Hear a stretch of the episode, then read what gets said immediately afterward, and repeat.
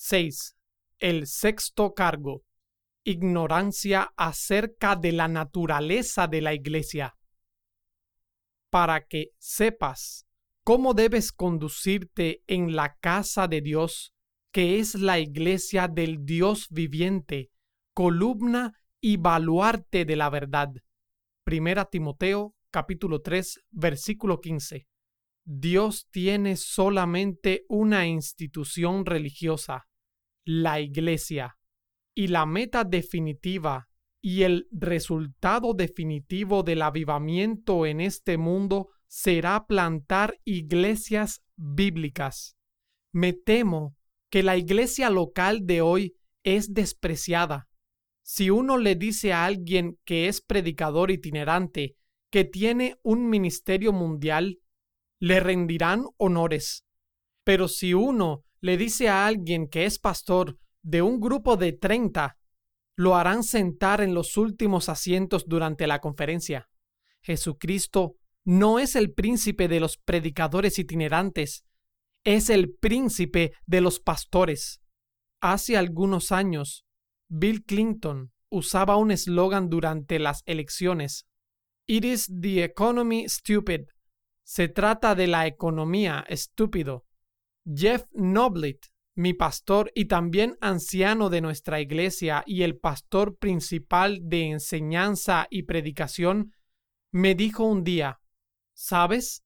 Me gustaría ordenar una buena cantidad de camisetas. ¿Qué dirían, hermano Jeff? It's the church, stupid. Se trata de la iglesia, estúpido. Jesús dio su vida por la iglesia, una iglesia hermosa e impoluta. Si quieren ustedes dar su vida por algo en el ministerio, dénsela a la iglesia, a una iglesia a un cuerpo de creyentes, a una congregación local. Todo tiene que ver con la iglesia. Presten mucha atención. No existe un remanente de creyentes en la iglesia. Todos conocemos la teología del remanente, de que a lo largo de la historia de Israel había un Israel, el pueblo de Dios, y un remanente de verdaderos creyentes. Esto no se aplica a la iglesia. No existe un remanente de creyentes o un pequeño grupo de creyentes dentro de un grupo más grande llamado la iglesia. La iglesia es el remanente. Si alguna vez los pastores han llegado a blasfemar, ha sido con respecto a esto. Existen teólogos maestros itinerantes y pastores que dicen cosas como hay tanto pecado en la iglesia como fuera de la iglesia. Existen tantos divorcios en la iglesia como fuera de la iglesia. Hay tanta inmoralidad y pornografía en la iglesia como fuera de la iglesia. Y luego agregan, sí, la iglesia se está prostituyendo. Tengan en cuenta esto. Tengan mucho cuidado de llamar prostituta a la esposa de Jesucristo. El problema es que los pastores y predicadores no saben qué es la iglesia. Quiero que sepan que la iglesia de Jesucristo en muchos lugares es hermosa, a veces es frágil, es débil, es azotada, no es perfecta y quiero que sepan también que está quebrantada, está caminando humildemente con Dios. El problema es que no sabemos qué es la iglesia. Debido a que en la actualidad carecemos de predicación bíblica, la supuesta iglesia está llena de gente carnal e impía que se identifica con el cristianismo. Y entonces, debido a todas las cabras que están en medio de los corderos, los corderos son culpados por todas las cosas que las cabras están haciendo. El resultado es que el nombre de Dios es blasfemado entre los gentiles por nuestra culpa. Romanos capítulo 2, versículo 24. He aquí, vienen días dice Jehová, en los cuales haré nuevo pacto con la casa de Israel y con la casa de Judá, no como el pacto que hice con sus padres el día que tomé su mano para sacarlos de la tierra de Egipto, porque ellos invalidaron mi pacto, aunque fui yo un marido para ellos, dice Jehová. Pero este es el pacto que haré con la casa de Israel después de aquellos días, dice Jehová. Daré mi ley en su mente y la escribiré en su corazón, y yo seré a ellos por Dios, y ellos me serán por pueblo.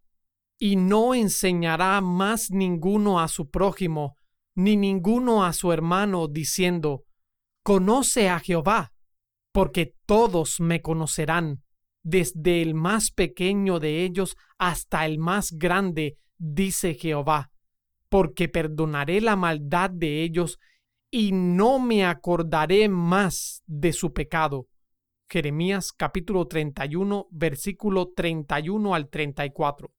Ahora bien, no quiero quitarle mérito al pueblo llamado Israel, pero este texto se aplica también a la iglesia. Comprendámoslo.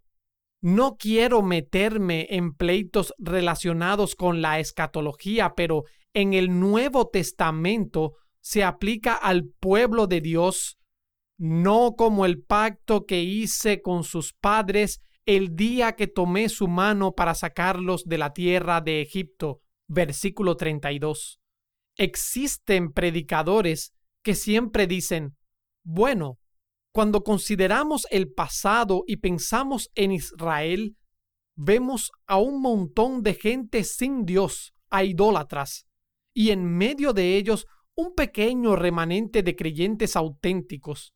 Es cierto, pero no apliquemos esto a la iglesia del Nuevo Testamento porque Dios dice, voy a hacer algo diferente, no como el pacto que hice con sus padres cuando tomé su mano para sacarlos de Egipto, porque ellos invalidaron mi pacto. Aunque fui yo un marido para ellos, dice Jehová, pero este es el pacto que haré con la casa de Israel después de aquellos días, dice Jehová. Daré mi ley en su mente y la escribiré en su corazón. Versículos 32 y 33. Si ustedes son cristianos realmente convertidos, Dios no les ha dado leyes escritas en una tabla de piedra de un modo sobrenatural, por medio de la doctrina de la regeneración, ha escrito esas leyes en sus corazones. Y porque lo ha hecho, dice, yo seré a ellos por Dios y ellos me serán por pueblo. Versículo 33. Y tomen nota de lo que dice también y no enseñará más ninguno a su prójimo, ni ninguno a su hermano, diciendo, conoce a Jehová, porque todos me conocerán desde el más pequeño de ellos hasta el más grande, dice Jehová, porque perdonaré la maldad de ellos y no me acordaré más de su pecado. Versículo 34. Lo repito, esta es la doctrina de la regeneración. Desde hace 200 años, Dios está haciendo una obra nueva. No tenemos muchas iglesias en Norteamérica. Tenemos muchos edificios hermosos de ladrillo con jardines bien cuidados. El hecho de que alguien diga que son de la iglesia o que son cristianos no significa que lo sean. Observen que Dios está diciendo que no será necesario que ninguno enseñe a otro. Eso no significa que no habrá maestros ni predicadores, sino que habrá entre ellos un conocimiento extraordinario de Dios, particularmente con respecto a que sus pecados han sido perdonados. Dice Jeremías capítulo 32, versículos 38 al 40. Y me serán por pueblo, y yo seré a ellos por Dios, y les daré un corazón, y un camino, para que me teman perpetuamente, para que tengan bien ellos y sus hijos después de ellos, y haré con ellos pacto eterno, que no me volveré atrás de hacerles bien, y pondré mi temor en el corazón de ellos para que no se aparten de mí. Y me serán por pueblo y yo seré a ellos por Dios. Dios no dice, espero que sea así, quizá, si tengo suerte, si puedo conseguir suficientes evangelistas que trabajen conmigo, quizá esto dé resultado. No. En cambio, dice, voy a tomar un pueblo para mí, un pueblo que voy a dar a mi hijo, y dice, y me serán por pueblo, y yo seré a ellos por Dios. Ahora, noten esto, y les daré un corazón y un camino. ¿Ven el contraste? En las décadas de los 70 y 80 había muchas marchas para Jesús y miles llorando y clamando cosas como la iglesia está muy dividida, la iglesia no es una. Mis queridos amigos, quiero decirles algo. Si la iglesia no es una, la promesa de este nuevo pacto está sufriendo un ataque violento y habría una oración que Dios el Padre no ha contestado a su Hijo. Padre Santo, a los que me has dado, guárdalos en tu nombre, para que sean uno, así como nosotros. Mas no ruego solamente por estos, sino también por los que han de creer en mí por la palabra de ellos, para que todos sean uno, como tú, oh Padre, en mí y yo en ti, que también ellos sean uno en nosotros, para que el mundo crea que tú me enviaste. La gloria que me diste, yo les he dado, para que sean uno, así como nosotros somos uno. Juan capítulo 17, versículos 11 20, 21 y 22. Así que someto a la consideración de ustedes, la iglesia es una, siempre ha sido una. ¿Alguna vez han viajado en avión o estado en un mercado e iniciado una conversación con alguien que no conocían? Y ustedes, siendo realmente evangélicos, realmente cristianos, a los pocos minutos descubren que el otro es creyente, que es un auténtico creyente. En ese momento, saben que darían su vida por él si fuera necesario. Darían su vida por él. Recuerdo una ocasión durante la guerra civil en Perú, cuando andaba por las montañas con mi querido amigo Paco. Viajamos 22 horas debajo de la lona de un camión usado para el transporte de granos. Entrada la noche, el camión se detuvo. Retiramos la lona y nos bajamos de un salto en una zona boscosa. Caminando por el borde de la selva, queríamos llegar a un poblado en las montañas. Como a mitad de camino, nos perdimos en la oscuridad. Empezamos a orar con Paco. Oh Dios, enséñanos el camino. Estamos perdidos. Los terroristas son dueños de este lugar y corremos peligro de que nos encuentren. Los militares ni siquiera vendrían a buscarnos. Clamamos, Oh Dios, enséñanos el camino, ayúdanos. Oímos una campanilla y enseguida a alguien hablando.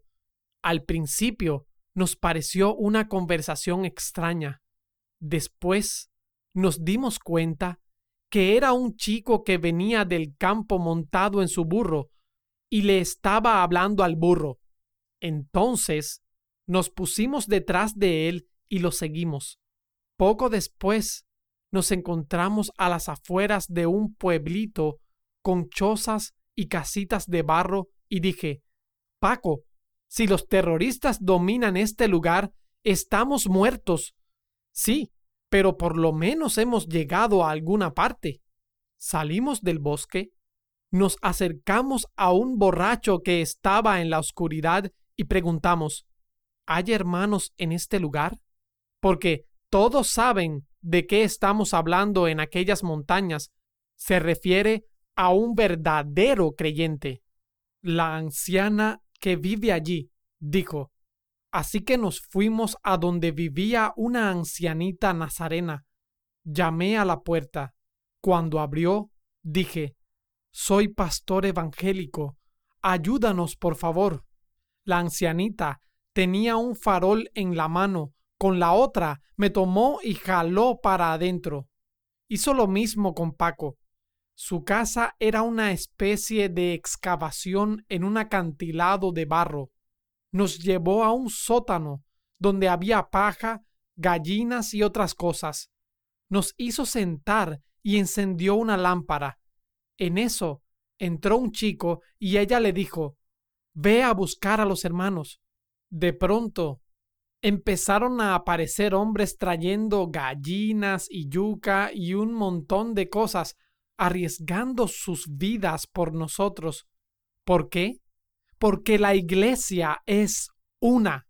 Hay que dejar de decir las tonterías que se están diciendo, que el cuerpo de Cristo está dividido, que es un desastre y cunde en ella el pecado. No se hable así de la esposa de Cristo. Lo que en realidad tenemos en muchas congregaciones actuales son grupos de cabras y cizaña mezclados entre las ovejas. Mateo capítulo 25 versículos 31 al 46 y capítulo 13 versículos 24 al 30. Y porque en la iglesia casi no se practica la disciplina bíblica y compasiva. Viven entre las ovejas, se alimentan de las ovejas y las destruyen. Y ustedes, como líderes de una de esas iglesias, pagarán muy caro cuando comparezcan ante aquel que las ama porque no tuvieron la valentía de pararse y confrontar a los impíos. Presten atención un promedio de las iglesias son democráticas. Y no quiero entrar en los pros y contras de esto, pero esto es lo que sucede. Debido a que la predicación del Evangelio es tan pobre, la mayoría en las iglesias está compuesta de gente carnal perdida, y porque son una democracia, generalmente determinan la dirección que toma la iglesia. Además, porque el pastor no desea perder a la mayoría de la gente y porque tiene ideas equivocadas acerca de la evangelización y la verdadera conversión, satisface los caprichos de los impíos en su iglesia. Entonces, su grupito de ovejas verdaderas, que realmente son de Jesucristo, allí está, sentado en medio de todo el teatro, la mundanalidad y multimedia, clamando, queremos simplemente adorar a Jesús, queremos simplemente que alguien nos enseñe la Biblia. Queridos amigos, este pastor tendrá que pagar caro por esta condición terrible de su iglesia. Muchos pastores están tratando de mantener unido a un grupo de paganos mientras que una manada pequeña que se encuentra en medio de ellos se está muriendo de hambre y se ve obligada a ir en direcciones que no quieren ir. Están obligados a seguirle la corriente a la mayoría carnal. Piensen en lo siguiente. Si mi esposa estuviera en una tienda una noche y uno de ustedes pasara por allí y viera a varios hombres acosándola y simplemente pretendiera no verla y siguiera su camino para no meterse en líos, le aseguro que yo no solo buscaría a esos hombres, lo buscaría también a usted. La iglesia es la esposa de Cristo y es de gran valor para él. Servir a Cristo les costará. ¿Les puede costar su iglesia? su reputación y su denominación. Podría costarles absolutamente todo. pero la esposa de Cristo vale la pena. Volvamos a considerar lo que dice el texto. Me encanta. Y les daré un corazón y un camino. ¿Cuál es el camino? Es Cristo y su santidad. Todos los creyentes auténticos que he conocido hablan mucho de Cristo y tienen un anhelo profundo de ser más santos de lo que son, más conformados a Cristo. Y les daré un corazón y un camino, para que me teman perpetuamente, para que tengan bien ellos y sus hijos después de ellos, y haré con ellos pacto eterno, que no me volveré atrás de hacerles bien. Ahora bien, muchos perdidos van a la iglesia los domingos y escuchan este versículo y se dicen, sí, Dios ha hecho un pacto eterno conmigo, nunca me dejará, nunca, nunca. Estoy seguro de que así será por la gracia de Dios. Pero no leen la segunda parte. Tomen nota de lo que dice, y haré con ellos pacto eterno que no me volveré atrás de hacerles bien y pondré mi temor en el corazón de ellos para que no se aparten de mí. La evidencia de que Dios ha hecho un pacto eterno con ustedes es que ha puesto el temor de Dios en ustedes para que no se aparten de Él. Pero si se apartan de Él y Él no los disciplina y siguen apartándose de Él, es evidencia de que no ha puesto su temor en ustedes. Esto es evidencia de que no han sido regenerados, que no tienen ningún pacto con Dios. Esto, queridos amigos, es la verdad bíblica